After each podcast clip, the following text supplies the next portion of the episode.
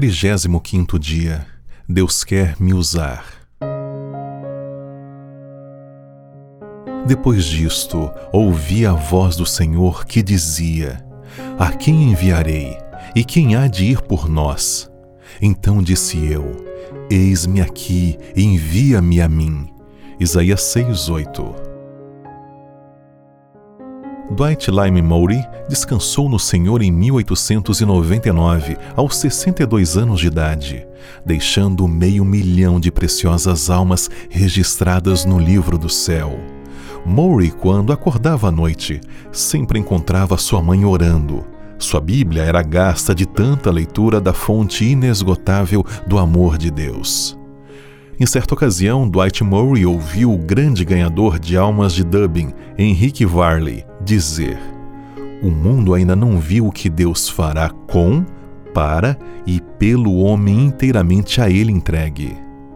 Então Murray disse consigo mesmo: Eu sou um homem e cabe ao homem mesmo resolver se deseja ou não consagrar-se assim. Estou resolvido a fazer todo o possível para ser esse homem. Se Deus pode usar Spurgeon, ele me pode usar também. A biografia de Maury é a história de como ele vivia completamente submisso a Deus para esse fim.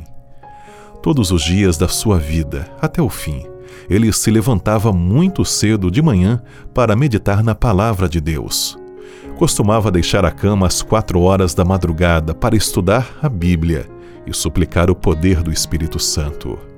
Maury fez todo o possível para ser usado por Deus.